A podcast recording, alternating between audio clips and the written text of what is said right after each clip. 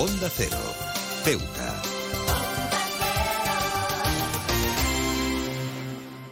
Más de uno. Onda Cero Ceuta. Carolina Martín.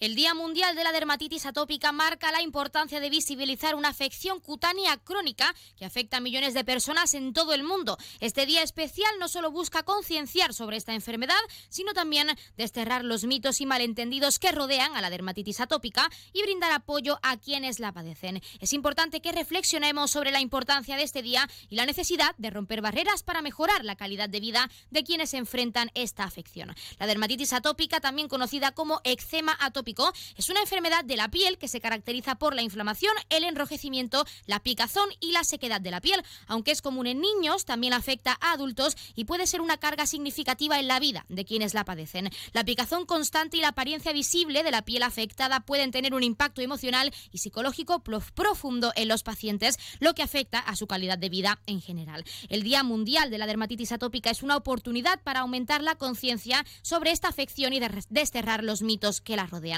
Uno de los más persistentes es que la dermatitis atópica es simplemente una afección de la piel y no tiene consecuencias graves. Nada podría estar más lejos de la verdad. La picazón constante puede ser agonizante y puede llevar a la alteración del sueño, la ansiedad e incluso la depresión. Además, la piel dañada es más propensa a infecciones, lo que puede agravar aún más si cabe la situación. Otro mito común es que la dermatitis atópica es contagiosa o causada por una falta de higiene. Nada podría ser menos cierto. Esta es una afección genética y no se puede transmitir a través del contacto físico. Además, los pacientes a menudo siguen rigurosos regímenes de cuidado de la piel para mantener la higiene y minimizar los brotes. En este Día Mundial es fundamental sensibilizar a la sociedad sobre estas cuestiones y alentar la empatía y el apoyo hacia quienes la padecen. Romper las barreras sociales y educativas es también esencial para que los pacientes se sientan comprendidos y también respaldados. Además, se necesita más investigación y desarrollo de tratamientos efectivos para abordar esta afección crónica. El autocuidado y la atención médica adecuada son esenciales para las personas con dermatitis atópica. La prevención y el manejo de los brotes son fundamentales para mejorar la calidad de vida de los pacientes. Además, es importante fomentar la comprensión en la comunidad médica y también la sociedad en general para que los pacientes reciban el apoyo necesario y no se enfrenten a esa estigmatización. Así que ya lo saben, así comenzamos nuestro programa Más de Uno Ceuta, alentando a la comprensión y también al apoyo de los pacientes que sufren dermatitis atópica.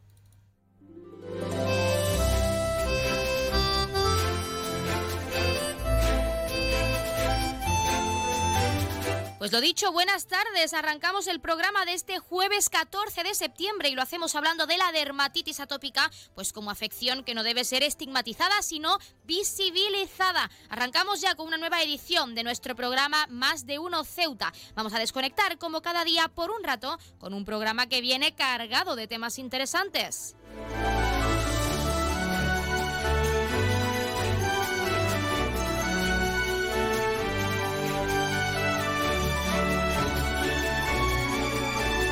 Y nos escuchan como cada día en el 101.4 de la frecuencia modulada y en las direcciones www.ondacero.es y www.ondaceroceuta.com. Pueden ustedes, como siempre ya lo saben, participar en nuestro programa y pueden hacerlo de varias formas. En primer lugar, y hasta la 1.40, 2 menos 20, que nuestra compañera Yurena Díaz retoma los mandos para acercarles todo ese informativo local al completo. Pueden llamarnos en directo al 856 200 179. Como cada día estaremos aquí hasta la 1.50, 2 menos 10 del mediodía. También, si lo prefieren, pueden participar enviando una nota de voz o un mensaje a nuestro WhatsApp, que es el 639 40 38 11, o un correo electrónico a la dirección ceuta arroba onda Y otra alternativa, si lo prefieren, es contactarnos a través de nuestras redes sociales, porque estamos en Facebook y en Twitter en arroba onda cero ceuta.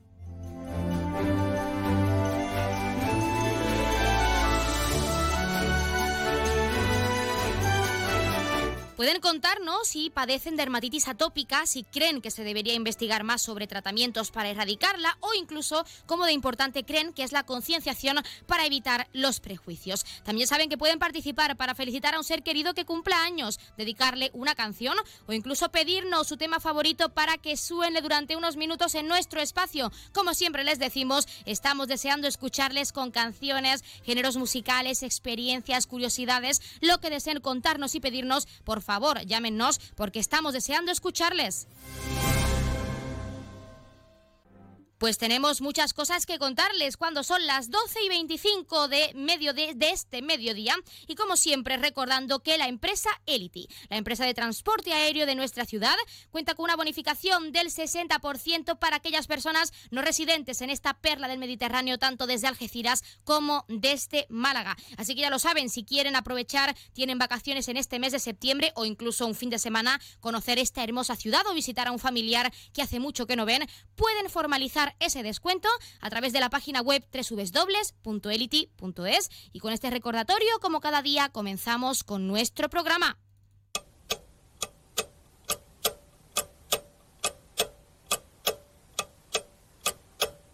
Y arrancamos, como siempre, conociendo la última hora. El World Navigator llega por primera vez a Ceuta. El puerto recibirá este sábado al crucero que visita la ciudad por primera vez, con 317 pasajeros a bordo, entre turistas y tripulantes en total.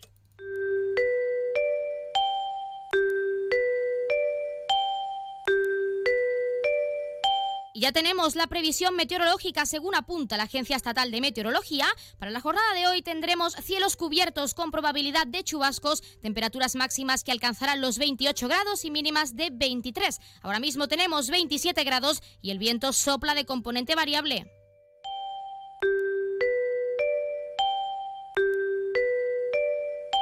Y pasamos a conocer la noticia curiosa del día. Un vídeo publicado en TikTok por la actriz Charo, Charo, Urbano perdón, no ha tardado en hacerse viral en apenas un par de días. En la publicación se puede ver cómo su madre y su tía se vuelven locas con los números y las letras para meter la clave de acceso a Internet. Una de las hermanas le va dictando a la otra la contraseña del wifi entre risas y en medio del caos. Una de ellas pregunta, ¿por qué no cambias eso y pones melón 37? A lo que la otra responde, chiquilla, esto no se puede cambiar, esto es lo que te dan. En ese momento deciden volver a empezar. No obstante, las carcajadas de las hermanas llegan cuando tienen que introducir cuatro ceros. Bueno, yo no sé si son ceros o es una O, admite una de ellas. Acto seguido les entra un ataque de risa y la otra apunta, se me han quitado las ganas de ver la tele y de ver nada.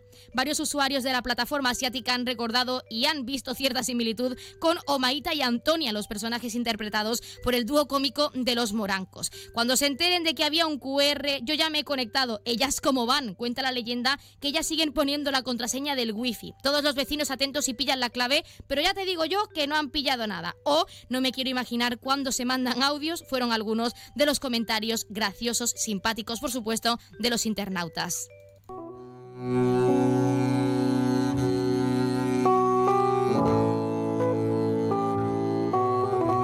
Y pasamos a conocer la agenda cultural. Continúan disponibles las entradas para la obra de teatro miércoles que parecen jueves, prevista para este 16 de septiembre a las 7 y media de la, tarde en nuestro Teatro Auditorio del Rebellín. Las entradas, ya saben, se pueden adquirir tanto de forma presencial en la taquilla como a través de la página web www.ceuta.es y con un precio de 4 a 8 euros con descuentos para colectivos habituales. También están a la venta las entradas para asistir al primer encuentro de música antigua que tendrá lugar en nuestro teatro también los días 2, 9, 16 y 23 de octubre a las 8 y media de la tarde. Las entradas se pueden adquirir de la misma forma, de forma presencial en la taquilla o a través de la página web de la ciudad, con un precio de 4 y 3 euros en patio de butacas y palcos respectivamente. Además, estará disponible un abono para los cuatro conciertos programados, en este caso con un coste de 12 euros.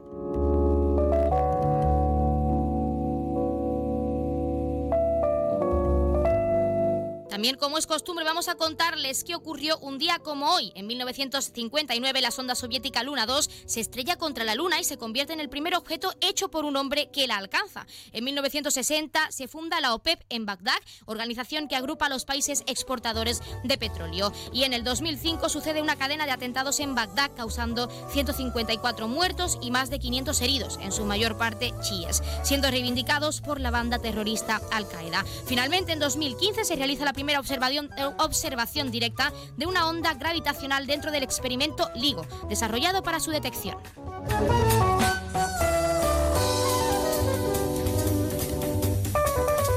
También, como es costumbre, contarles que le ha ocurrido esta semana y le ocurrirá de cara pues, a ese fin de semana a uno de nuestros 12 signos del zodiaco. Hoy es el turno de cáncer de nuestro cangrejo cáncer. La verdad es que si tuvieras que hacer balance de lo que está pasando en tu vida, tienes un poco de todo, pero bastante extremo. Hay felicidad porque se están sucediendo cosas importantes en tu vida y que además deseabas mucho. Pero si no han llegado aún, no te preocupes porque van a llegar, pero también parece que te estás llevando muchos palos de golpe y eso evidentemente no te gusta. Pero cáncer, no te preocupes porque esa mala racha va a pasar y pasará muy pronto. Te esperan cosas muy buenas, así que piensa en positivo y manifiesta al universo, sobre todo las cosas buenas que quieres que te lleguen ya.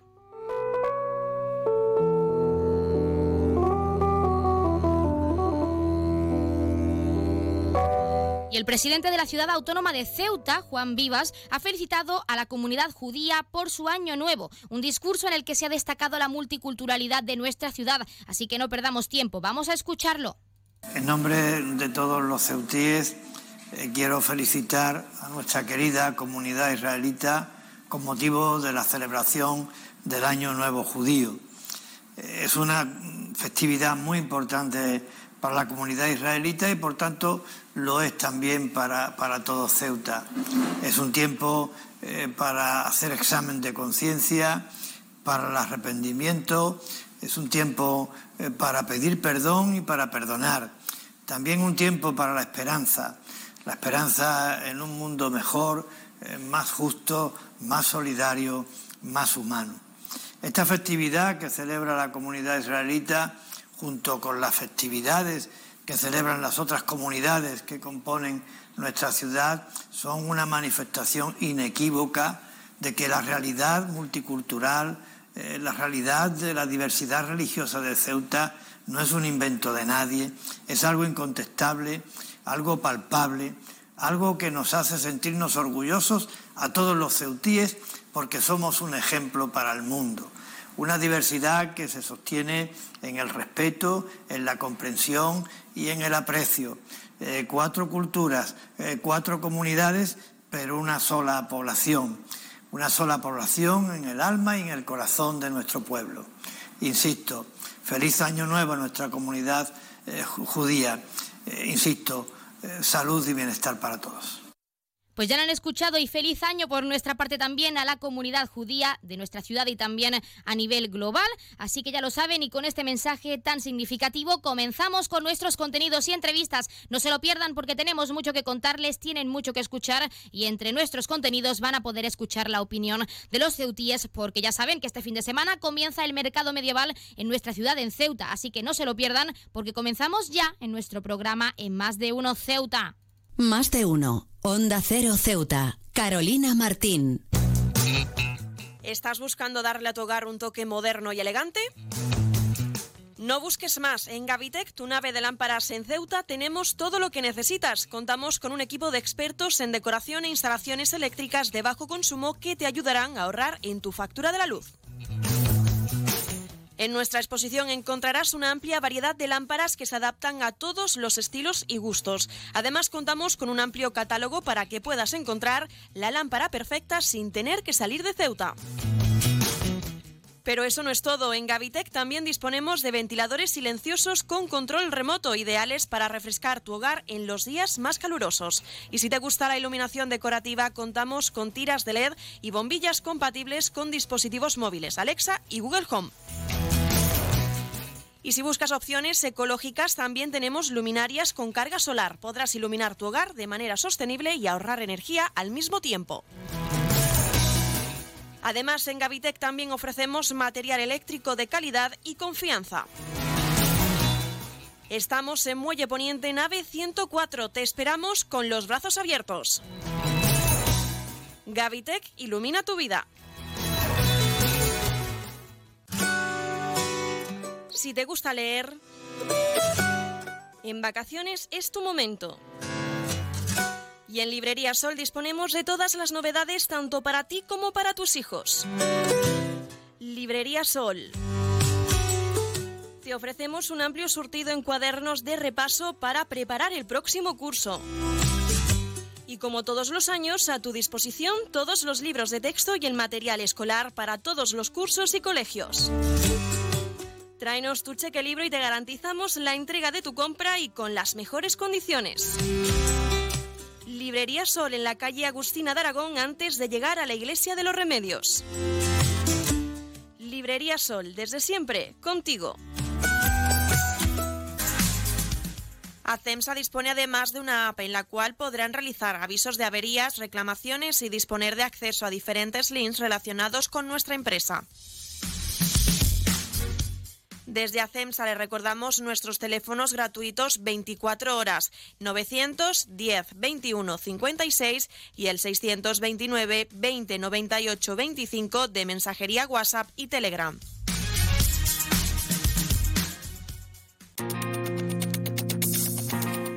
Clínica Septen, Centro de Reconocimiento de Conductores. Promoción especial. Reconocimiento médico para obtención por primera vez de permisos de conducción. Antes 25 euros y ahora 15 euros. Foto incluida. Estamos por las mañanas y por las tardes. Horario de lunes a jueves de 14 a 21 horas y martes, miércoles y viernes de 8 a 15 horas. Teléfono 856 20 14 46. Marina Española 9. Clínica Septen, siempre tú. Onda Cero Ceuta, 101.4 FM.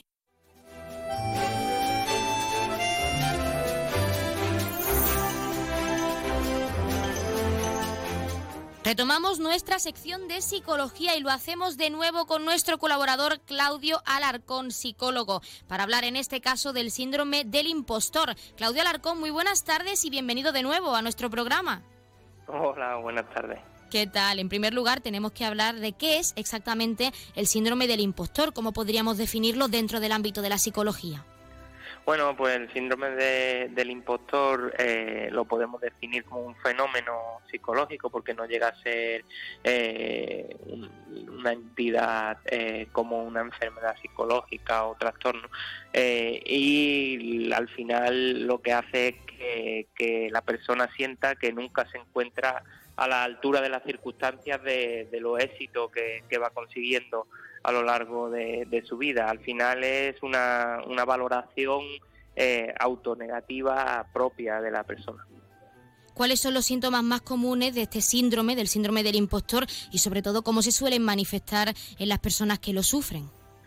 Bueno, pues los síndromes son eh, variados, pero todo relacionado un poco con lo que decíamos, con esa autovaloración negativa que, realiza la persona. Y se pueden eh, mostrar, pues, a lo mejor con, miedo a mostrar eh, las imperfecciones personales, con miedo a aprender a, perder esa posición social que, que se ha logrado en el trabajo o, en la vida y eh, con elevada, suelen ser personas con una elevada autoexpectativa y, eh, y personas que, que no valoran generalmente porque son muy autoexigentes eh, sus cualidades personales. Bueno, y también es importante saber cuáles son las posibles causas o factores de riesgo que pueden llevar a una persona a experimentar ese síndrome del impostor, a experimentar todos esos síntomas y al no creerse, eh, si podemos decirlo así, la situación en la que está y los logros que consiga. Sí, eh, los estudios nos dicen o nos indican que las principales líneas de de las causas que hacen que, se dé eh, este fenómeno, pues principalmente podrían ir enfocadas a eh, dinámicas familiares disfuncionales desde la infancia, que han sido unos padres que han sido muy autoexigentes con esas personas o que no, o que no le han dado eh, valor al reconocimiento de los logros. Eh, también eh, influyen, eh, se ha demostrado que influyen los estereotipos de género, se suele dar mucho más en mujeres que, en hombres por, por ese papel arcaico de, la sociedad en que las mujeres no conseguían romper esos techos de cristal a ciertos puestos de, trabajo y las exigencias de, de compatibilizar esa vida, ese papel que, antiguamente se, le enfocaba más a la mujer del cuidado y, la vida y la vida laboral. Y también pues eh, son personas suelen ser personas que presentan unos rasgos de personalidad muy eh, autoexigentes que son muy muy duras eh, en, en, las valoraciones que hacen sobre sí mismas y al final lo que lo que genera es una indefensión aprendida eso de decir que no puedo hacer nada para, para cambiar esta situación. ¿Cómo afecta ese síndrome del impostor, esos síntomas y esas valoraciones negativas de uno mismo, pues al final a la salud mental y emocional de quienes lo padecen? ¿Cómo les puede perjudicar a la larga o incluso a corto plazo? Bueno, pues sí que es verdad que al final a, eh, al hacer todas estas valoraciones tan negativas y, no valorar los propios logros eh, y, decir que son motivos de eh, a la suerte o porque o que tú no mereces estar en el puesto que estás, pues al final todo eso se, se va se va acumulando en nuestra en nuestra maleta invisible que que llevamos en la espalda y es verdad que, afecta a la salud eh, mental al nivel de eh, sentir miedo, eh, sentir esa, esa autoexigencia de que no voy a llegar a, o me van a descubrir que yo estoy aquí porque no tengo los conocimientos suficientes, sino que ha sido por un golpe de suerte. Entonces, sí que es verdad que, que va desgastando nuestra salud mental eh, y es por eso importante, eh, una vez que identifiquemos que estamos sufriendo eh, este fenómeno, pues un poco intentar de tratarlo e intentar de ponerle solución, sobre todo para que no, no haga ese daño psicológico. También es importante como profesional en este caso, Claudio, qué, estrategias o técnicas se suelen utilizar en la psicología, terapéuticas por supuesto, pues para ayudar a estas personas a superar ese síndrome del impostor.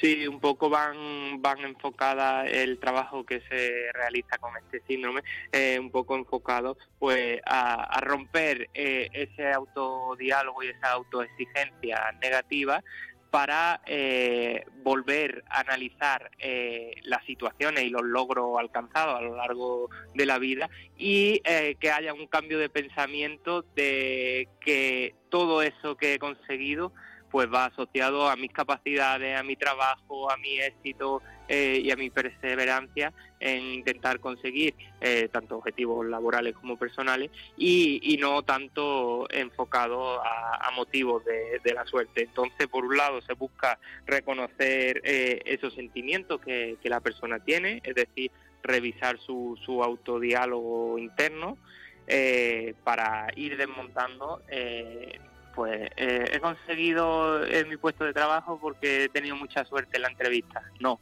eh, has conseguido tu puesto de trabajo porque has hecho una, una buena entrevista, te has formado, tienes un buen currículum. Entonces, ir, eh, ir desmontando ese autodiálogo interno que, entre comillas, lo vemos afectado.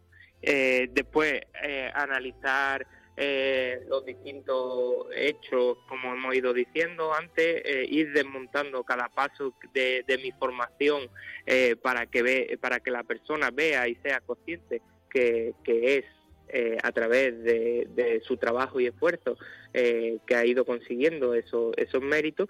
Y por último, analizar un poco todo ese auto autodiálogo que decíamos para ver que, o sea, para que la persona más que, que lo vea, que sea consciente que, que gracias al trabajo personal eh, y no a la suerte, como decíamos antes.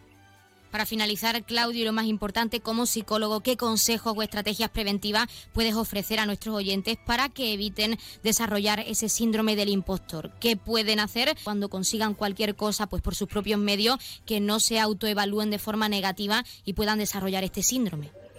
Bueno, pues un poco repetir lo que lo que hemos dicho de que eh, las personas sean capaces de, saber muy bien eh, eh, a la hora de realizar ese diálogo interno, ese análisis que, hacemos las personas eh, de forma interna, porque además muchas veces no coincide nuestro autodiálogo interno con, con la visión eh, social ¿no? que, tienen, que tienen de nosotros.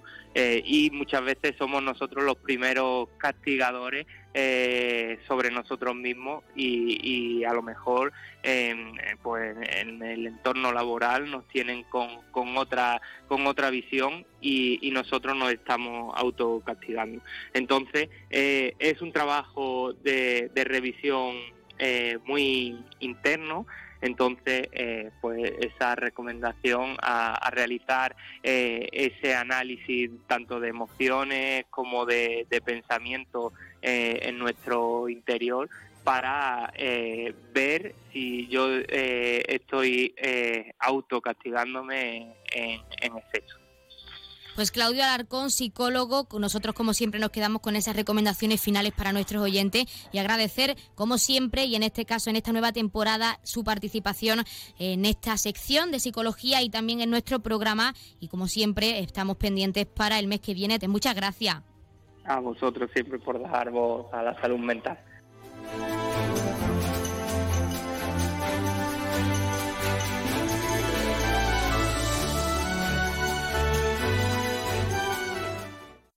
Más de uno. Onda Cero Ceuta. Carolina Martín.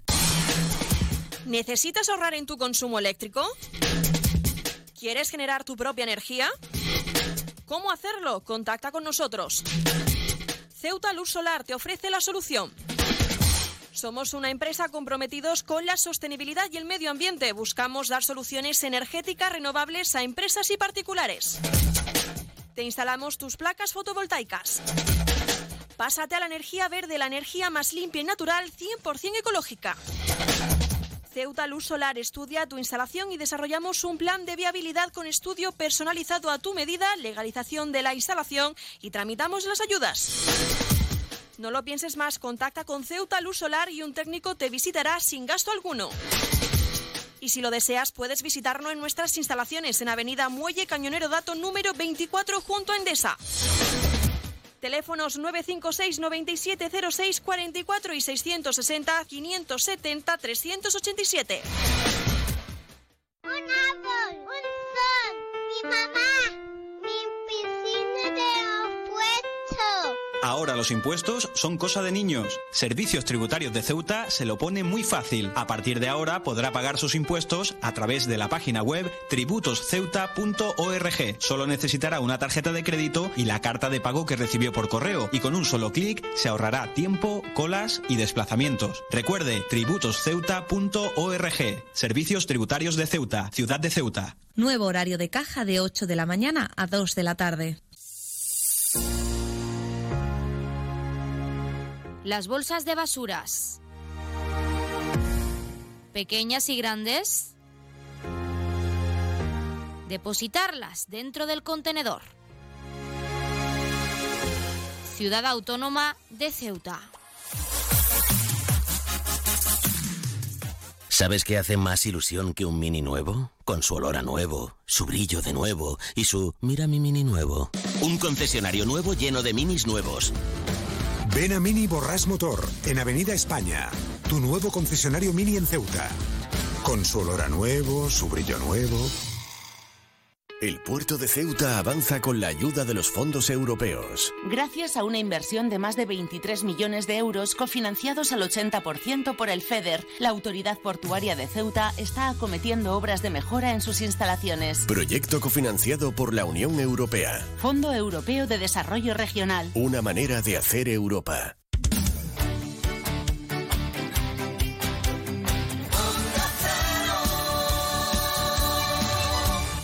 Onda Cero, Ceuta, 101.4 FM.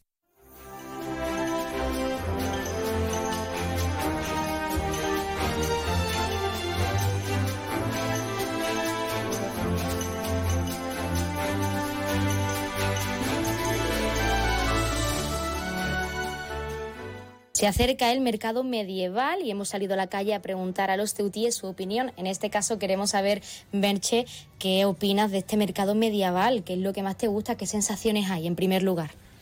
Bueno, eh, en principio decirte que yo he estado fuera y no he tentado mucho las, las emociones de la gente, pero la verdad es que la llegada del mercado medieval suele gustar muchísimo a los ceutíes y todo el mundo hace una visita o dos, depende de los días, a, ver cosas diferentes y distintas que nos podemos encontrar eh, en el mercado y que nos llaman la atención porque no son habituales en nuestra ciudad. En tu caso, aunque no has podido pisar mucho nuestro mercado medieval, si este año tienes la oportunidad o si ya lo has hecho en algún otro año, en alguna otra edición, ¿qué es lo que más te gusta de este mercado medieval? A mí me suele gustar muchísimo las mm, cosas nuevas, ¿no? Eh, pero suelo visitar muchísimo la zona de los quesos porque soy una apasionada del queso. Eh, suelo probar casi todo y luego me traigo los que más me han llamado la atención. Y luego, pues las cosas hechas con cerámica, las cosas hechas a mano, pues me gustan mucho. Son cosas especiales, únicas, porque te las hace una persona con sus sensaciones y su, forma de ser. Y entonces, eso son cosas únicas que no vas a ver, volver a ver repetidas en otra persona y en aspectos a mejorar, porque siempre, entre otras cosas, se ha dicho mucho que tres días suelen saber a poco este mercado medieval, a mejorar personalmente qué aspectos, qué puestos o qué medidas pues se deberían mejorar, implantar en nuestra ciudad, en ese mercado medieval. Bueno, en esta parte va mi crítica. Eh, mi crítica es que tres días es poquísimo para unas personas que vienen de la península. Eh, que vienen a estar aquí con nosotros unos días a vender sus productos, por lo que en tres días no pueden vender todo lo que quisieran y creo que les sale muchísimo más caro llegar aquí, establecer sus eh, casetas y, sus cositas les sale muchísimo más caro hacer el viaje y venir hasta aquí que luego lo que se van a llevar de productos vendidos. Entonces, yo lo veo como que mm, habría que darle más oportunidad a estas personas que vienen a trabajar a nuestra ciudad y a ofrecernos esos productos tan, en, algunas, en algunos casos tan novedosos y tan originales, dejarlos más tiempo, en lugar de tres días ponerlos en cinco, eh, darles más opciones a que paguen menos y eso también ayudaría mucho a los ceutíes a gastar más porque hay veces en las que ves cosas que te gustan, pero el precio es desorbitado, tal y como estamos hoy en día con la crisis, que todo el mundo está asustadito y entonces pues los gastos van a ser menores. Entonces si, si ayudamos por una parte a las personas que vienen en el mercado, también ayudamos a los ceutillos a poder gastar en el mercado. Entonces esa es mi opinión. Comienza el mercado medieval este fin de semana, ¿qué sensaciones hay? Pues de alegría y, y esperando a que empiece. Y en cuanto a lo que más te gusta personalmente del mercado medieval todos los años, ¿qué podrías destacar? Pues mira, la última vez que fui me gustaron mucho las actuaciones, lo del dragón, los payasos que había ahí, todo eso me gustó mucho, la verdad.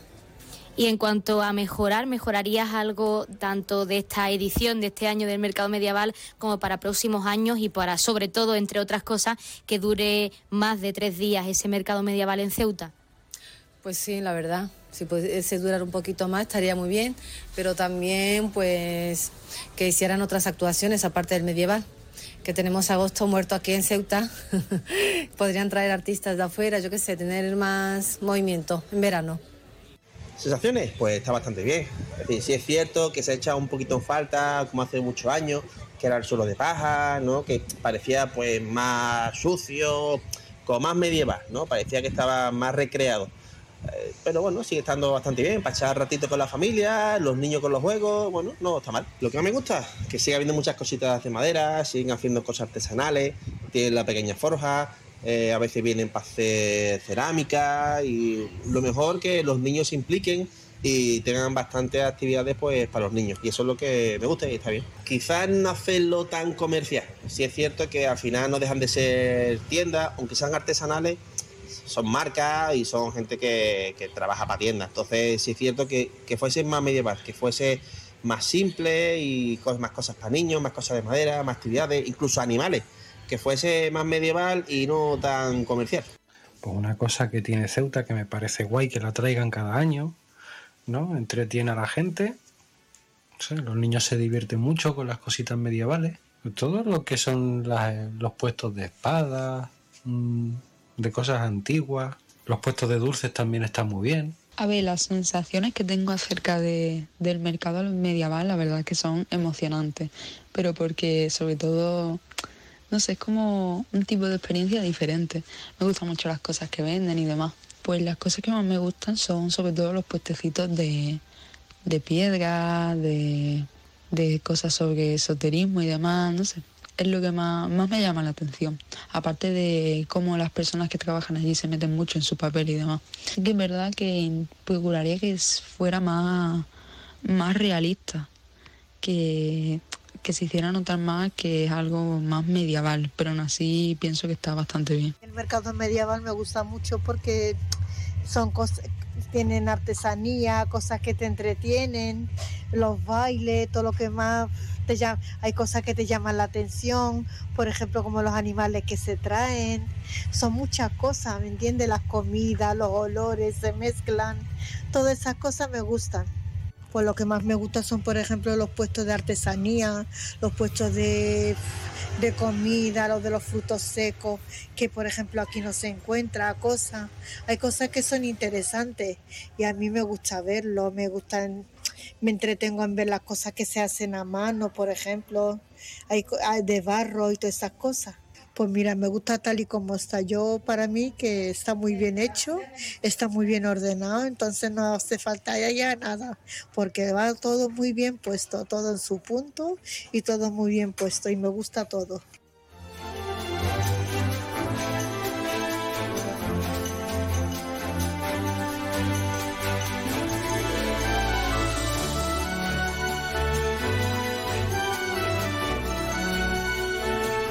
Pues han escuchado las opiniones de esos ceutíes que nos contaban qué sensaciones tienen de cara a ese mercado medieval que comienza mañana viernes y se alargará hasta este domingo, durante todo el fin de semana. También qué más les gustaba de todas las ediciones del mercado medieval y qué mejorarían, entre otras cosas, se ha destacado la duración. Piden muchos ceutíes que duren más de tres días y sobre todo pues que quizá adelanten la fecha pues un poquito más para evitar que coincida con esa vuelta al cole. Y nosotros, como siempre, nos estamos acercando a la una del mediodía. Son las 12 y 57 minutos. Y como ya saben, a esta hora, la una en punto, les dejamos en primer lugar con nuestros compañeros de Madrid, que les acercarán tanto las noticias de última hora a nivel nacional de lo que ocurre en nuestro país, como las noticias de interés a nivel internacional de lo que ocurre en el mundo. Y con el objetivo de que siempre nos mantengamos informados, de que siempre conozcamos la actualidad y lo que ocurre más cerca de nosotros. Y hablando de lo que ocurre más cerca de nosotros, también como siempre les dejaremos con nuestros compañeros de Andalucía que les acercarán toda esa información a nivel regional. Nosotros como siempre ya lo saben, ya lo saben, regresamos a partir de la 1 y 10, una 12 minutos con la segunda parte de nuestro programa y lo hacemos en primer lugar como siempre de la mano de nuestra compañera Yurena Díaz que nos deja ese pequeño avance informativo de cara al informativo local que se está cocinando y que traerá en directo a partir de la 1.40, 2 menos 20 del mediodía. También recordarles que Onda Cero y el Grupo A3 Media, junto con seis ONGs internacionales, hemos activado el Comité de Emergencia para ayudar a los afectados por el terremoto en Marruecos. Miles de personas han perdido la vida y decenas de miles se han quedado sin casa y sin recursos. Así que pueden hacer su aportación llamando al 900-595-216. Se los repito más despacio, 900-595-216. O incluso entrando en la página web www.comitéemergencia.org. Juntos salvemos más vidas, sobre todo para ayudar a esas víctimas por ese terremoto que ha desolado nuestro país vecino de Marruecos. Y también antes de irnos, de dejarles con nuestros compañeros, recordarles que pueden seguir participando en nuestro programa y hasta la 1.40, 2 menos 20 pueden hacerlo en directo llamando al 856-200-179. Pero si lo prefieren, también tienen disponible nuestro WhatsApp, que es el 639 40 38 11, donde además pueden comunicarnos lo que deseen, qué les gusta del mercado medieval, qué es lo que esperan, qué otros eventos traerían a esta perla del Mediterráneo a Ceuta, sobre todo en los meses estivales importantes, como puede ser verano o Navidad incluso. Lo que deseen estamos deseando escucharles. También tienen nuestro correo electrónico ceuta@onda0.es y Facebook y Twitter arroba onda cero ceuta. Les dejamos en la mejor compañía. Regresamos enseguida.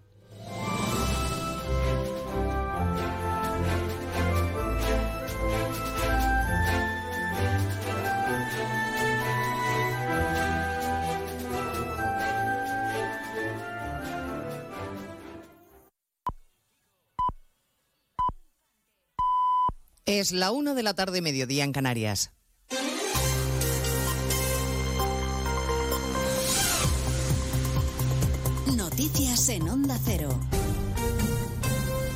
Buenas tardes, avanzamos a esta hora algunos de los asuntos de los que hablaremos con detalle a partir de las dos en Noticias Mediodía, empezando por la noticia que adelantábamos este mediodía. El Supremo inadmite los recursos que Ciudadanos y Vox interpusieron contra los indultos, eh, indultos que concedió el Gobierno a dos de los condenados por el Prusés. Bien, pues el Supremo ni siquiera entra a valorar el fondo, inadmite esos recursos, Sebanya Mazares. Vox no tiene legitimación para recurrir los indultos. Es un partido al que no se le puede considerar como perjudicado ni parte. Esto lo han dicho los magistrados por unanimidad, mientras que ha habido división, 3 a 2, a la hora de rechazar que Inés Arrimadas y otros dos exdiputados autonómicos de Ciudadanos estén legitimados para poner en duda que la medida de gracia concedida por el Gobierno por razones de utilidad social haya sido ajustada a derecho. Las decisiones de la Sala de lo Contencioso del Supremo se refieren a los Jordis, pero marcan el camino de casi todos los recursos pendientes contra el resto de indultos. No es la única noticia relacionada con el independentismo esta mañana. Han recibido una noticia que no les ha agradado tanto. De hecho, están indignados después de que la audiencia de Barcelona haya condenado a cuatro años y medio al exconseller de Interior, Miquel Buch, por haber contratado a un mozo de escuadra para escoltar a Puigdemont en Bélgica. El fugado ha respondido airado que España está podrida y que nunca va a renunciar a la unilateralidad. Barcelona, Monsevals. El expresidente de la Generalitat, Carles Puigdemont, se ha mostrado consternado en las redes sociales por la condena que ha tachado como un acto de barbarie cometido, ha dicho, por España con los jueces y los fiscales al frente. Ha añadido que la condena a Miquel Buch es una razón más para no renunciar a la unilateralidad y a la independencia. En la misma línea se han expresado desde su partido, Junts per Catalunya, que han asegurado que ven un claro ánimo de venganza en la sentencia que han tachado de injusta. También Esquerra Republicana ha mostrado su apoyo al condenado Buch, también consideran que la sentencia es una vergüenza y apuestan por insistir, dicen, en la amnistía para reconducir condenas como esta. Sobre la amnistía le preguntaban hoy en Madrid al comisario de Justicia de la Unión, Didier Reinders, que no ha querido pronunciarse porque dice que no conoce ningún documento al respecto, aunque asegura que sigue muy de cerca la situación a propósito de este asunto en nuestro país. El intento de aprobar una ley de amnistía se va a topar con decenas de emociones en contra en diputaciones y ayuntamientos. El Partido Popular va a presentar iniciativas que se van a repetir en toda España. Tipo que ya está redactado y que ha estrenado el Ayuntamiento de Madrid, José Ramón Arias. Serán dos mociones diferentes las que presente el PP en ayuntamientos, comunidades, diputaciones y cabildos. Una en la que se rechaza cualquier amnistía o indulto general y en la que se insta a los dos partidos mayoritarios a entenderse para dejar al margen a los grupos independentistas. La otra en la que se insta a defender la igualdad de todos los españoles independientemente del territorio el que, el que se viva, en el que se viva. Además se pide que el futuro gobierno presente un modelo de financiación autonómica y local más justo que el sistema actual. El Partido Popular quiere con estos dos textos que los alcaldes, concejales socialistas se retraten. Reunión difícil la que tiene hoy el Banco Central Europeo. Le toca decidir si sigue subiendo los tipos de interés ante una inflación que se resiste a bajar o da un respiro a la economía y pisa el freno. En línea con la institución que preside Christine Lagarde, el panel de Funcas también sostiene que el IPC va a experimentar un repunte de aquí a final de año. Ignacio Rodríguez Burgos. Es lo que piensa Funcas, la Fundación de las Cajas de Ahorro, que la inflación en España seguirá aumentando en que queda de año. La inflación general terminaría el ejercicio en el 3,6% de media y la inflación subyacente en el 5,7%. En cuanto al paro, desciende ligeramente, aunque queda la tasa de desempleo tres décimas por encima del 12%. Y en cuanto al crecimiento, pues mejora en una décima, al 2,2%. El otoño será muy cálido, más lluvioso de lo normal y eso podría ayudar a mitigar las consecuencias de la sequía. Esa es la previsión de la Agencia Estatal de Meteorología, Francisco Paniagua. Sequía que sí podría aliviarse, pero solo si las lluvias fueran persistentes y no torrenciales, dice el portavoz de la EMED, Rubén del Campo. El otoño se espera más lluvioso que otros años, pero eso sí, va a tener temperaturas más altas, calor. Vamos hacia un trimestre muy cálido. Y no digo cálido, digo muy cálido, con temperaturas bastante más altas de lo normal. Una probabilidad de entre el 50 y 70% en todo el país. Es una probabilidad muy marcada. Respecto a la borrasca atlántica que se aproxima, el viernes va a dejar lluvias abundantes en buena parte de la península y aviso también de intensas en el Mediterráneo, pero no se esperan lluvias tan torrenciales como las ocurridas con la Dana de hace dos semanas. Y en Alicante, detenidos por la policía, una mujer de 81 años y su hijo de 40 acusados de torturar y secuestrar a un joven que falleció 24 horas después de su traslado al hospital tras ser localizado por la policía. Redacción en Alicante, Juan Carlos Fresneda. Al parecer, la víctima de 18 años había robado el dinero y la documentación a la hora detenido días antes y, según los investigadores, con la colaboración de la madre, el ahora arrestado podría haber planificado el secuestro. Le retuvieron durante 15 horas y, además, le causaron contusiones y heridas por arma blanca que le dejaron en estado crítico, mientras hacían fotografías y vídeos y las mandaban a sus familiares en Argelia, a quienes exigían 30.000 euros en compensación. Sobre la madre pesan cargos por estos hechos y el hombre está ya en prisión. Pues de todo ello hablaremos a partir de las 2 de la tarde cuando resumamos la actualidad de este jueves 14 de septiembre. Elena Gijón, a las 2, Noticias Mediodía.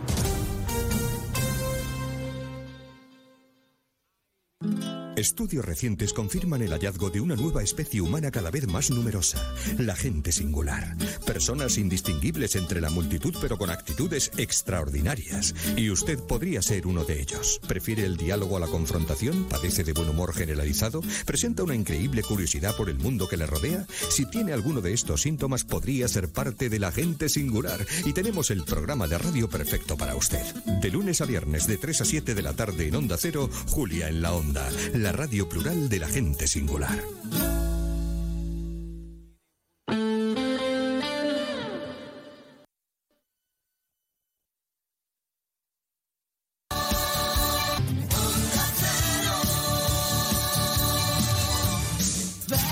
Instalaciones premium con batería, con descuentos desde 900 y hasta 4.450 euros y no pagues hasta noviembre. Disfruta de tu instalación llave en mano con primeras marcas. Pide tu cita al 955 44 11 11 o socialenergy.es y aprovecha las subvenciones disponibles. La revolución solar es Social Energy.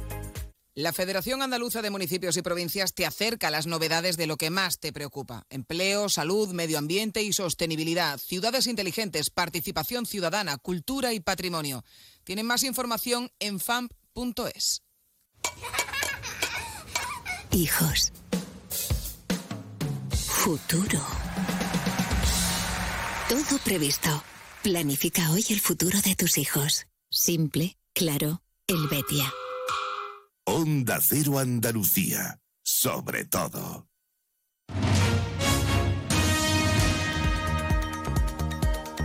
En Onda Cero, Noticias de Andalucía. Jaime Castilla. Buenas tardes, hacemos ahora un repaso de la actualidad de Andalucía de este jueves 14 de septiembre y comenzamos con el presidente de la Junta, Juanma Moreno, que ha confirmado que acudirá al acto convocado por el PP en Madrid contra la amnistía que negocia el gobierno central con el fugado Puigdemont y los partidos independentistas. Lo ha dicho antes de entrar a la sesión de control en el Pleno del Parlamento andaluz. De Granada parte hoy con destino Marruecos un convoy de ayuda humanitaria para atender a las víctimas del terremoto del fin de semana pasado. Esta noche ha vuelto a temblar la tierra en la zona con una magnitud de 4,6 grados. Onda Cero Granada, Ana de Gracia.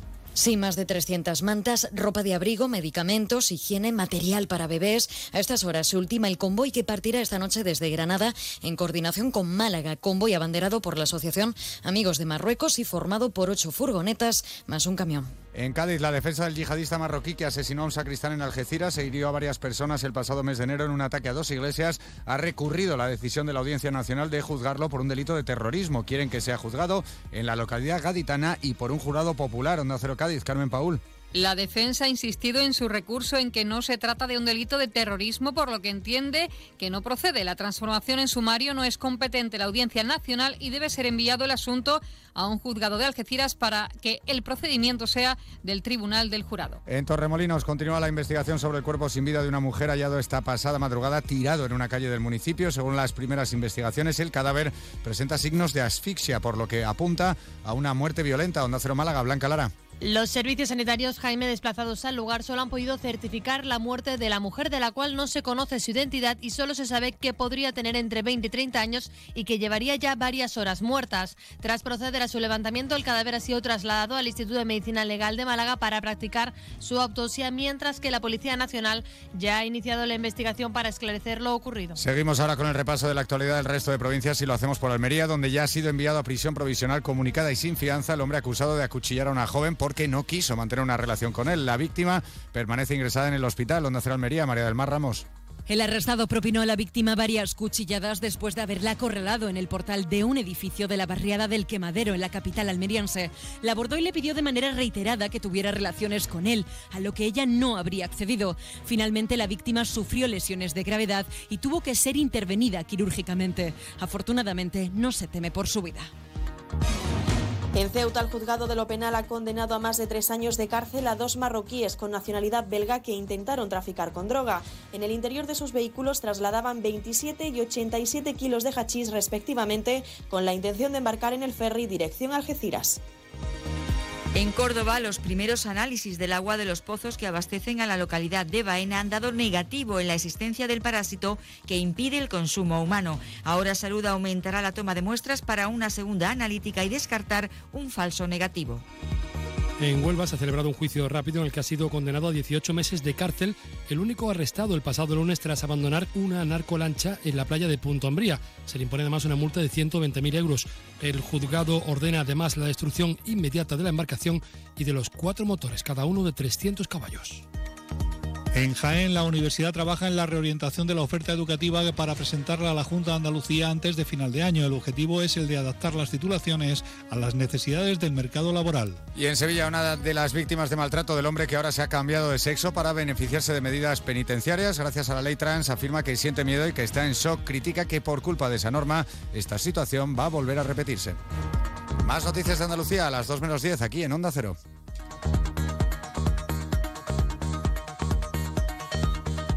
Onda Cero.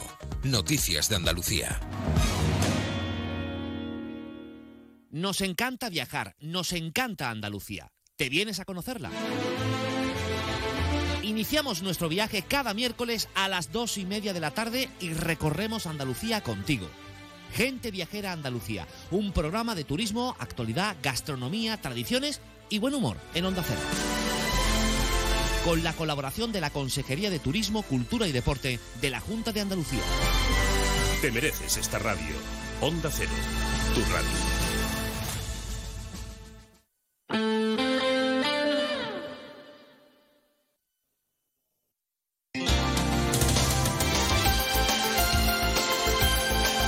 Onda Cero, Ceuta.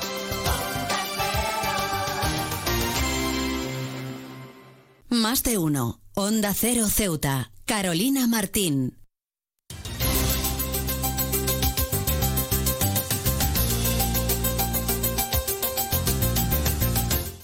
Retomamos como siempre la segunda parte de nuestro programa Más de Uno Ceuta y como siempre lo hacemos de la mano de nuestra compañera Yurena Díaz que nos acerca a ese pequeño avance informativo de cara al informativo local que regresa en directo a partir de la 1.40, 2 menos 20 del mediodía. Ya está con nosotros en nuestro estudio como siempre, así que no perdamos tiempo y démosle paso. Yurena Díaz, muy buenas tardes. ¿Qué tienes que contarnos en el día de hoy? Muy buenas tardes, pues en redacción seguimos pendientes de la situación de Marruecos y es que según las cifras trasladadas por el Ministerio del Interior del gobierno marroquí alcanza casi los 3.000 muertos y más de 5.500 heridos desde que el terremoto desde el terremoto del pasado viernes azotase a este país. Algunas de las formaciones políticas representadas en la ciudad autónoma se han unido para lanzar un mensaje de ánimo y solidaridad a los afectados en este trágico suceso. Escucharemos las diferentes intervenciones en nuestro informativo. Además de estos asuntos, también trasladarles otros también de interés, y es que el Centro de la Mujer va a poner en marcha un curso gratuito sobre violencia de género para profesionales especializados. La duración del curso estará comprendida desde, los desde el 25 de septiembre al 17 de noviembre en formato e- e-learning, una modalidad de formación que va a permitir a los participantes que dispongan de flexibilidad y tengan acceso también a un aula virtual que estará disponible en todo momento, lo que les va a dar la oportunidad de seguir su propio ritmo en el aprendizaje.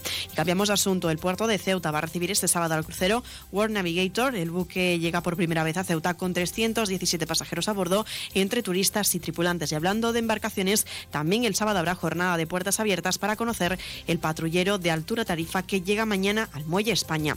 Y el presidente de la ciudad, Juan Vivas, ha trasladado un mensaje de felicitación con motivo de la celebración del Año Nuevo Judío, Rosh Hashanah. Y Vivas ha destacado en este mensaje la diversidad cultural y religiosa. Recuerden que esto tan solo ha sido un avance de nuestro informativo, pero que las noticias regresan, como siempre, a partir de las 2 menos 20 del mediodía. Pues muchísimas gracias, como siempre, a nuestra compañera Yurena Díaz, que nos deja ese pequeño avance de cara al informativo local al completo, que ya saben regresa a partir de la 1.40, 2 menos 20 del mediodía. Pero no se vayan, porque continuamos aquí en nuestro programa en Más de Uno Ceuta. Tenemos aún muchos contenidos y entrevistas que acercarles, así que continuamos, no se vayan.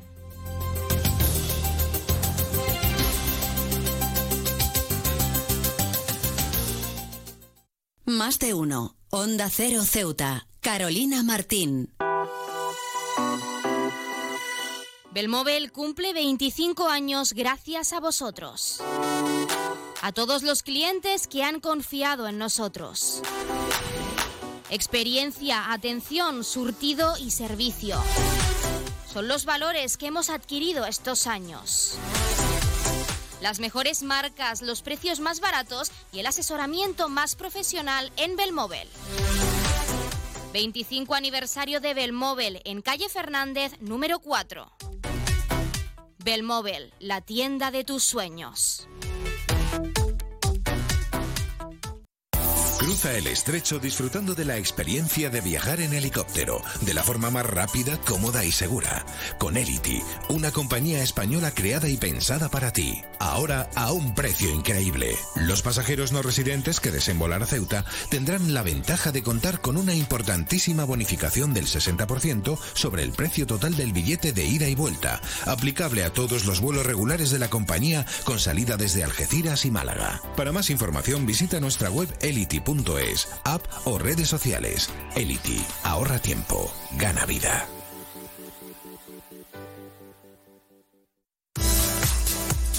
La tienda de Mois ahora es Almacenes Mois. Seguimos siendo los mismos, pero ahora queremos atenderte más y mejor. Te lo mereces. Nos hemos trasladado a la calle Real 33, edificio Ainara, junto a Farmacia Nieto, antiguo taller de marquetería. Almacenes Mois, ahora más artículos, más novedades y como siempre con los mejores precios. Y no te pierdas nuestras ofertas y liquidaciones. Almacenes Mois, por y para ti. El puerto de Ceuta avanza con la ayuda de los fondos europeos. Gracias a una inversión de más de 23 millones de euros cofinanciados al 80% por el FEDER, la Autoridad Portuaria de Ceuta está acometiendo obras de mejora en sus instalaciones. Proyecto cofinanciado por la Unión Europea. Fondo Europeo de Desarrollo Regional. Una manera de hacer Europa. Onda Cero Ceuta, 101.4 FM.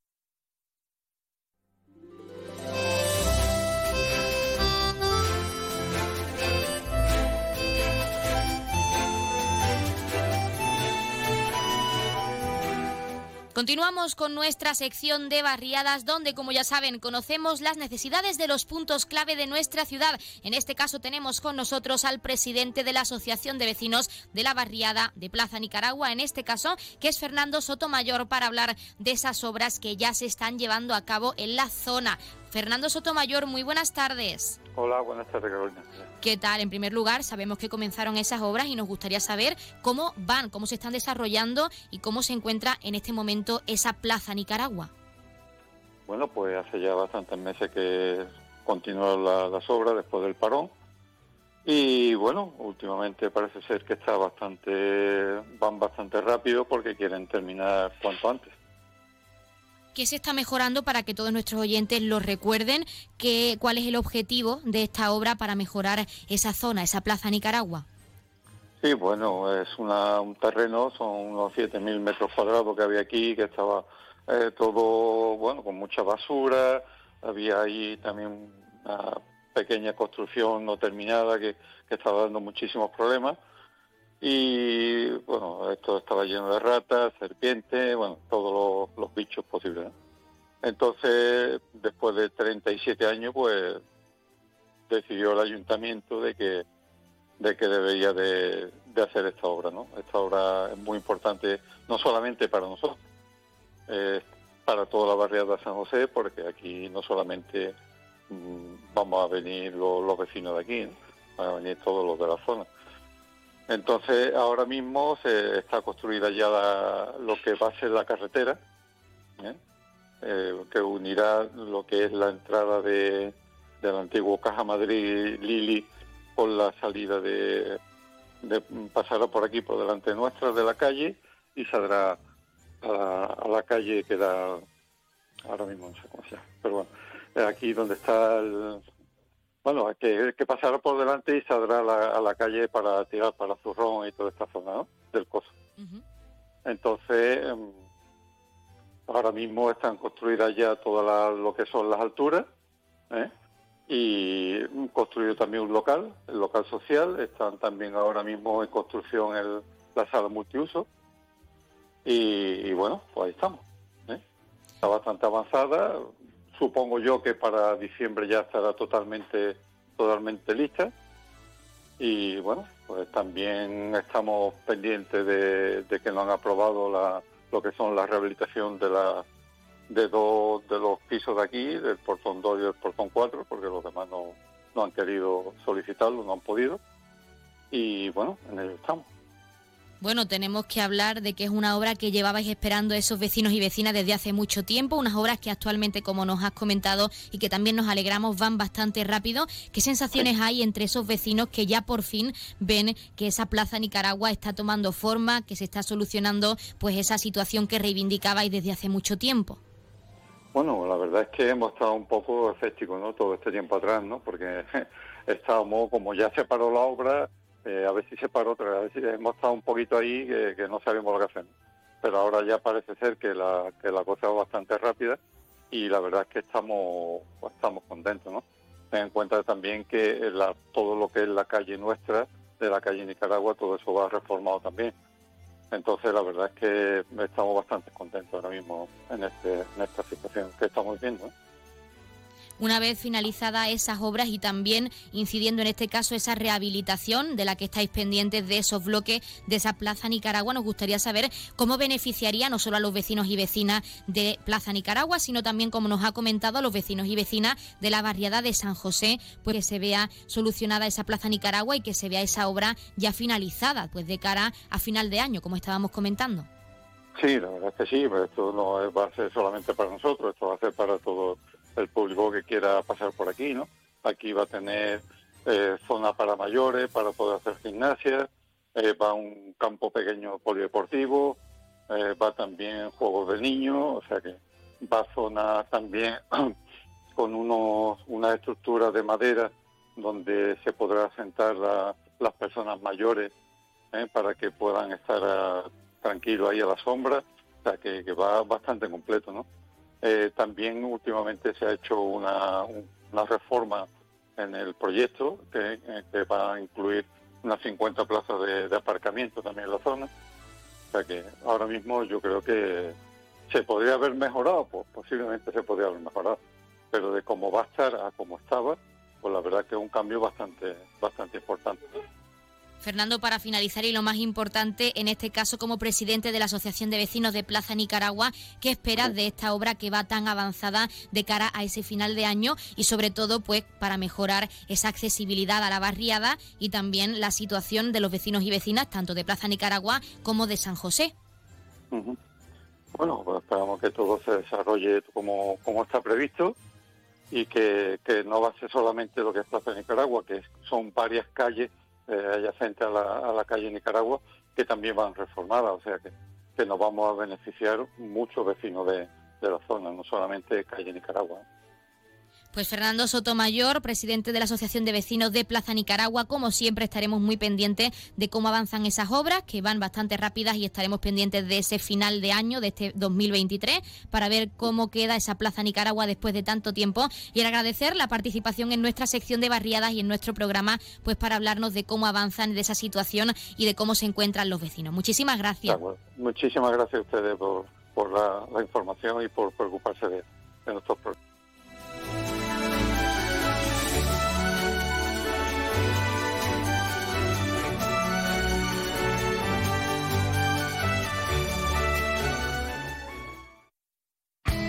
En CESIF, la Central Sindical Independiente y de Funcionarios, todo lo que hacemos es gracias a ti. Porque con tu confianza y apoyo, tú lo haces posible.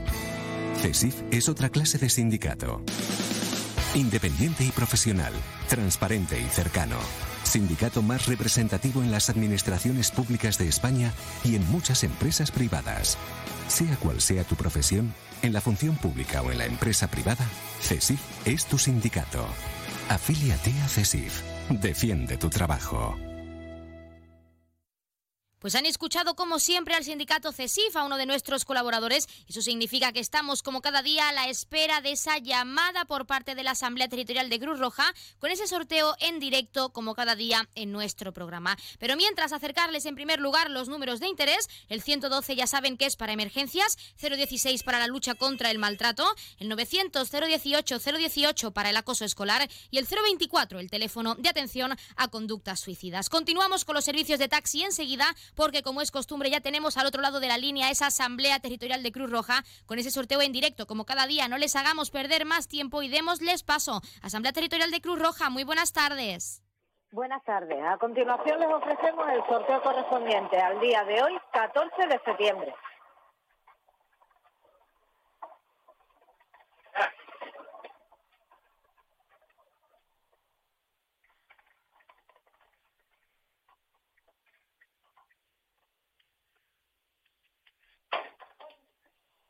Ocho, cuatro, cero. El número agraciado ha sido el 840. Enhorabuena a los ganadores y hasta mañana.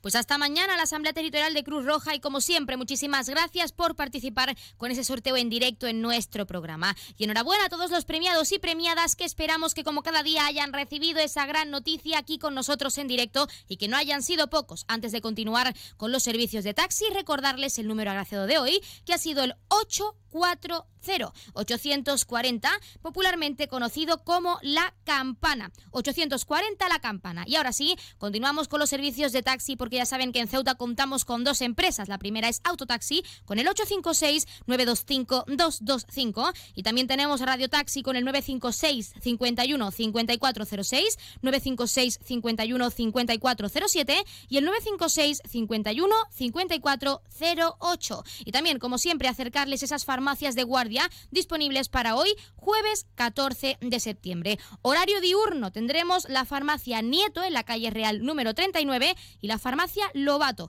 en la avenida Ejército Español número 10. Y en horario nocturno, como siempre, tendremos disponible esa farmacia de confianza, la farmacia Puya, que ya saben está situada en la calle Teniente Coronel Gautier número 10 en la barriada de San José.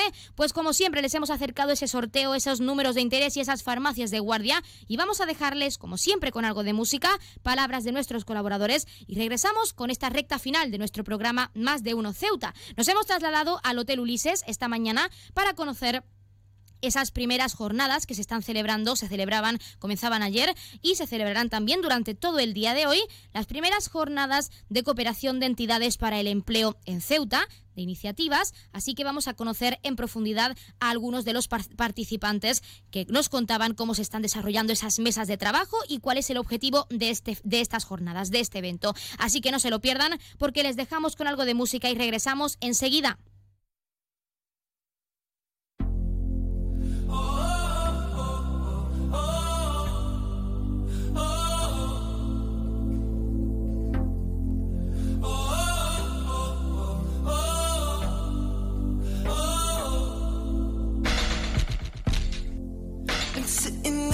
Eyes wide open behind these four walls, hoping you come. It's just a cruel existence, like it's no point hoping at all. Baby, baby, I feel crazy. All night, all night, and every day. Give me something, but you say nothing. What is happening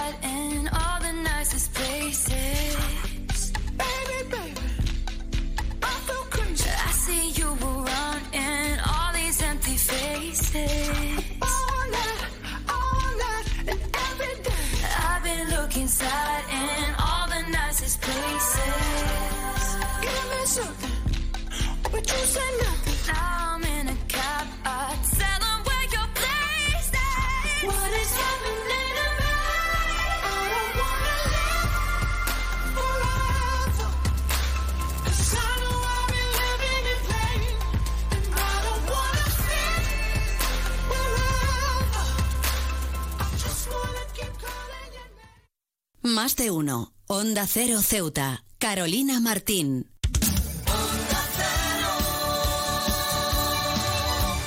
Onda Cero Ceuta. 101.4 FM.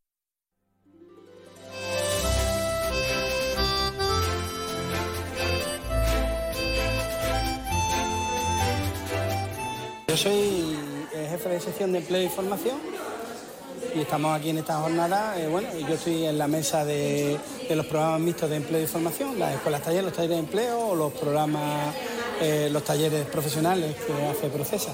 Pues, eh, ha sido, eh, creo que productivo, hemos puesto en común eh, muchas de las cosas que, que descoordinan eh, que descoordinan el tema de las políticas activas de empleo, en, este caso en el, campo de, los programas mixtos de empleo y formación.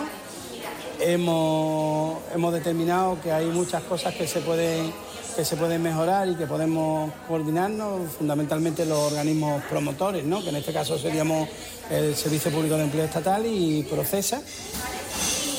Y bueno, y estamos buscando soluciones, hemos aportado algunas soluciones que se basan fundamentalmente en la, en la coordinación de, las dos entidades, ¿eh? para que luego bueno, las entidades beneficiarias, las ejecutoras, ¿no? las que concursan a, los- a las convocatorias que nosotros hacemos, eh, puedan participar con, con más eficacia. Y sería co- coordinarnos, por ejemplo, como son talleres profesionales y escuelas talleres que básicamente son lo mismo, pues que uno hiciera unas familias profesionales y otro hiciéramos otras familias profesionales para que no formáramos todos eh, los mismos colectivos.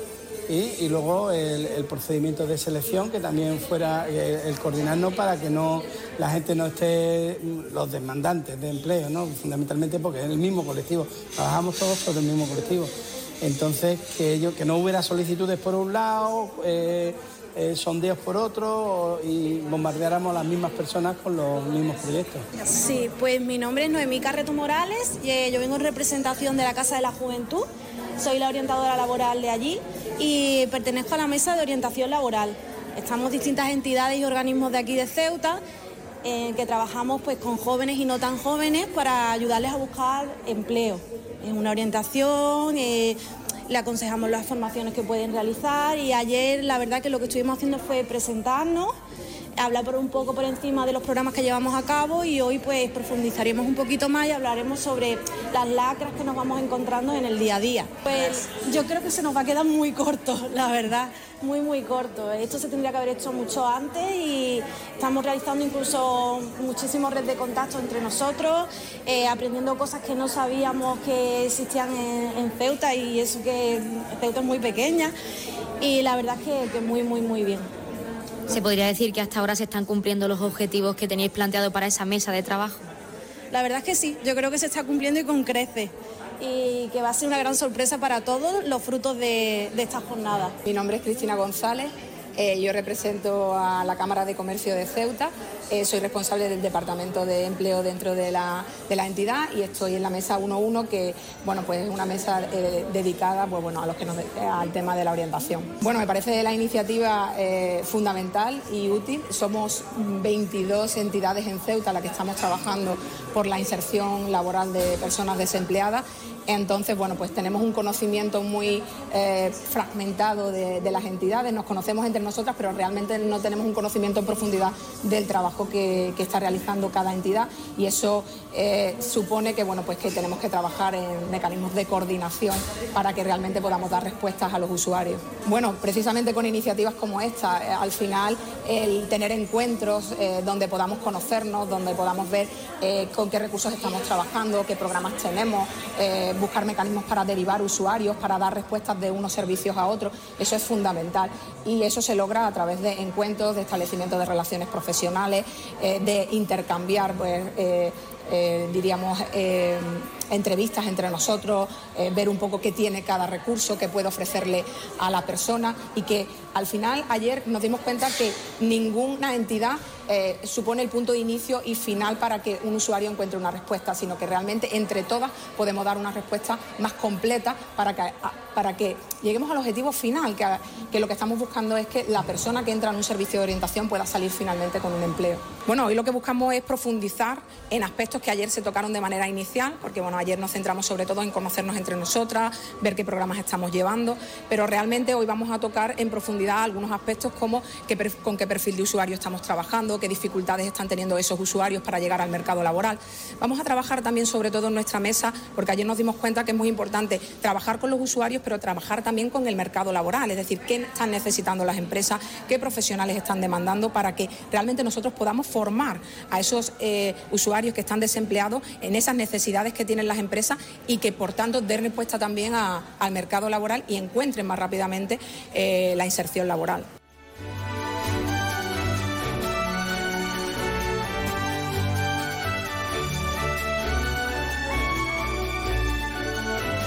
Ya lo han escuchado y con estes- estos mensajes que nos lanzaban esos participantes de estas primeras jornadas de cooperación de empresas en cuanto a la inserción laboral en Ceuta, hasta aquí nuestro programa Más de Uno Ceuta de hoy. Mañana ya saben, regresamos a la misma hora 12 y 20 con más contenidos y entrevistas, pero no se vayan y no se preocupen porque se quedan como siempre con algo de música y nuestra compañera Llorena Díaz toma los mandos a partir de las 2 menos 20 del mediodía en directo para acercarles toda la información local. Así que ya lo saben, nos escuchamos mañana a la misma hora 12 y 20. Que pasen muy buenas tardes.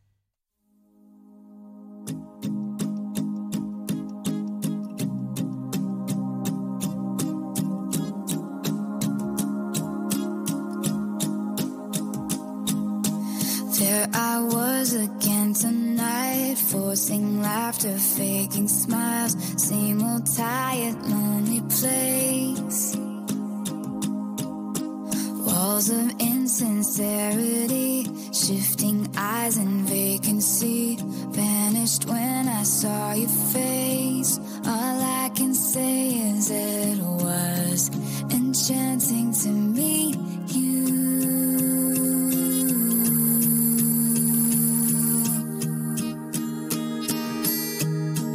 Your eyes whispered, Have we met? Across the room, your silhouette starts to make its way to me. The playful conversation starts, counter all your quick remarks like passing notes in secrecy.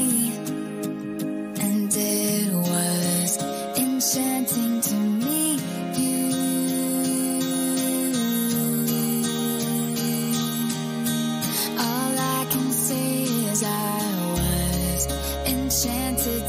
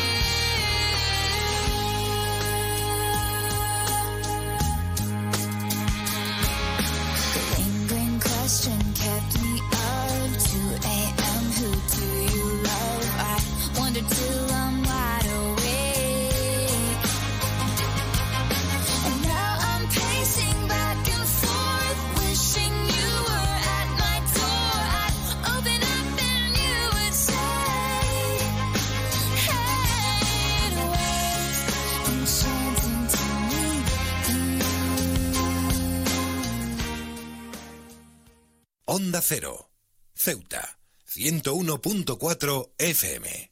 Noticias. Onda Cero Ceuta. Llurena Díaz. Buenas tardes, son las 2 menos 20 del mediodía de este jueves 14 de septiembre. Llega la hora de noticias de nuestra ciudad, es la hora de noticias en Onda Cero.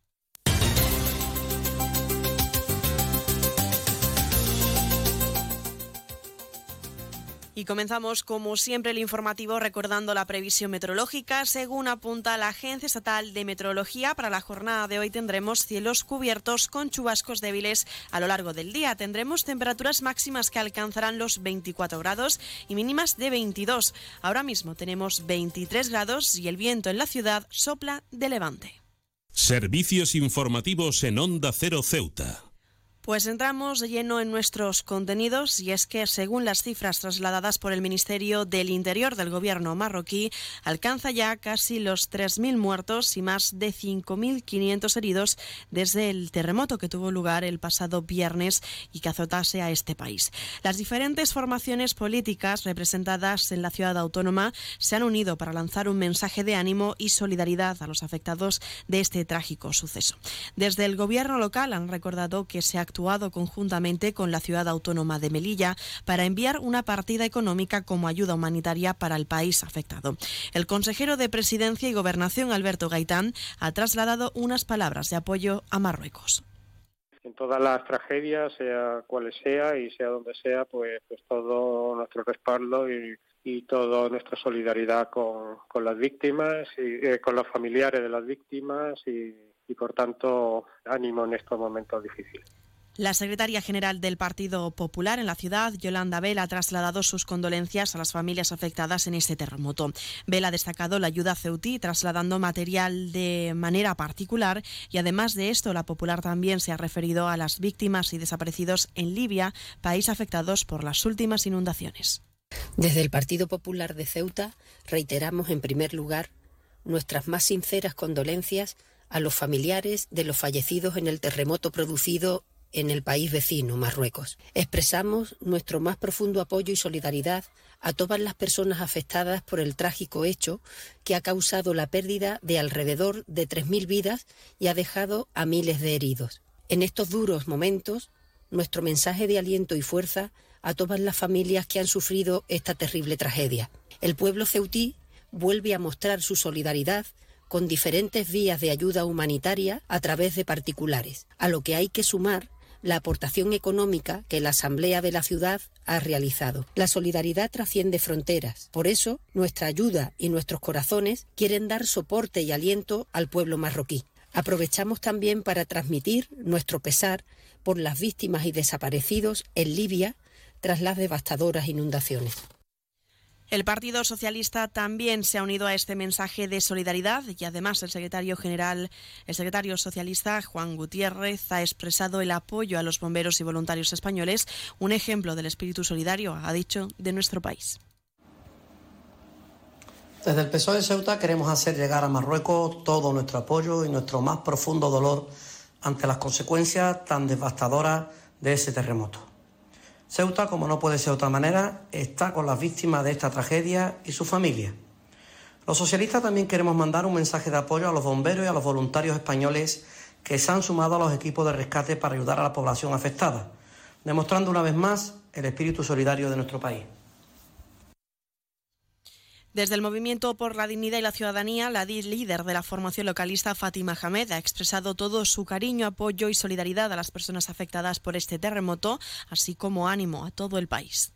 Desde el Movimiento por la Dignidad y la Ciudadanía queremos expresar todo nuestro cariño, nuestro apoyo, nuestra solidaridad, como no puede ser de otra manera, con todo el pueblo marroquí y especialmente con las personas afectadas por el reciente terremoto que desgraciadamente ha supuesto cerca ya de 3.000 fallecidos y miles de heridos. Ante ello, lo único que podemos hacer, como digo, es expresar nuestra solidaridad de todas las maneras que nos sea posible, ayudando, apoyando y especialmente pues mandando todo nuestro cariño y nuestro calor.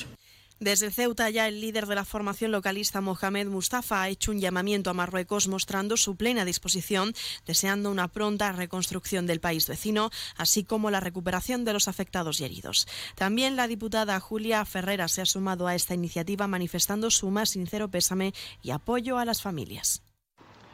Hemos asistido mm, muy consternados a las imágenes que nos han ido llegando de Marruecos. Eh, han sido imágenes muy duras, muy duras. Nos hemos sentido interpelados porque es nuestro pueblo vecino, es nuestro pueblo hermano y por lo tanto mandar nuevamente nuestras condolencias a, a los familiares de las víctimas, desear también una pronta recuperación a, los heridos y evidentemente también una pronta reconstrucción de- del país. Eh, eh, queremos que el pueblo de Marruecos sepa que estamos a su entera disposición y que como pueblo vecino le deseamos eh, el mejor de, de los procesos de recuperación y fundamentalmente volver a mandar un abrazo enorme, enorme a los familiares de las víctimas.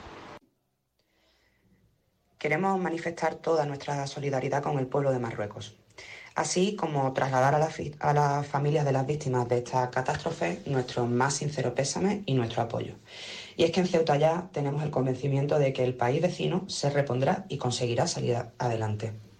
Y recordarles que Onda Cero y el grupo A3 Media, junto con seis ONGs internacionales, han activado el Comité de Emergencias para ayudar a los afectados por el terremoto en Marruecos, donde miles de personas han perdido la vida y decenas de miles se han quedado sin casas. Ustedes, los oyentes, pueden participar haciendo una aportación llamando al número de teléfono 900 595 216, se lo repito, 900 595 216 o entrando en la web comitéemergencia.org. Onda Cero Ceuta, 101.4 FM. Más noticias en Onda Cero. La Central Sindical de Funcionarios Independientes y la Consejería de Sanidad y Servicios Sociales han mantenido un encuentro para tratar los diversos asuntos y reivindicaciones de CESIF en el área social. Entre las reivindicaciones más urgentes, según este sindicato, es la falta de medios humanos en el área administrativa. Y hablando de sindicatos, el Instituto Nacional de Gestión Sanitaria y las formaciones sindicales se han reunido esta semana para continuar con las negociaciones en los diferentes grupos de trabajo. Un encuentro cuyo objetivo no es otro que mejorar las condiciones de los trabajadores sanitarios de Ceuta y Melilla. Desde SATSE, el sindicato de enfermería, se ha indicado que este último encuentro ha sido muy cordial y sin ningún problema, donde se han alcanzado también puntos positivos para los propios profesionales. Y cambiamos de asunto, hablamos de formación. El Centro Asesor de la Mujer va a poner en marcha un curso gratuito sobre violencia de género para profesionales especializados. La duración del curso estará comprendido desde el 25 de diciembre, perdón, del 25 de septiembre al 17 de noviembre en un formato e-learning, una modalidad de formación que va a permitir a los participantes disponer de flexibilidad y de tiempo para poder aprender a su propio ritmo. Y también contarles que el presidente de la ciudad, Juan Vivas, ha trasladado hoy un mensaje de felicitación con motivo de la celebración del Año Nuevo Judío llamado Rosh Hashanah. Vivas ha destacado en este mensaje la diversidad cultural y religiosa. Y desde aquí, desde Onda Cero, también felicitar a toda la comunidad israelita de Ceuta.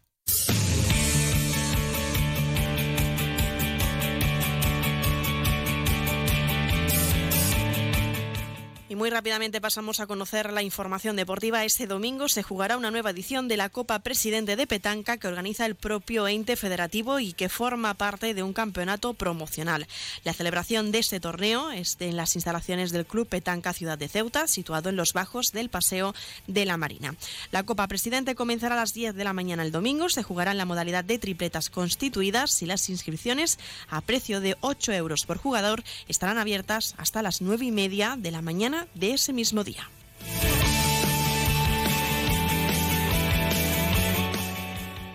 Noticias. Onda Cero Ceuta. Llurena Díaz.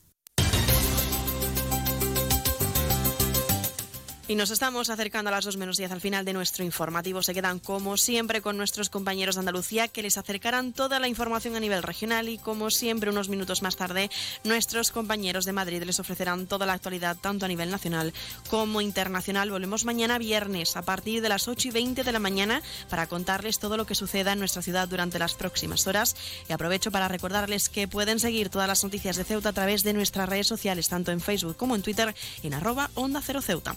Se quedan como siempre la mejor compañía en el 101.4 de la frecuencia modulada. Con esto me despido, que pasen muy buena tarde.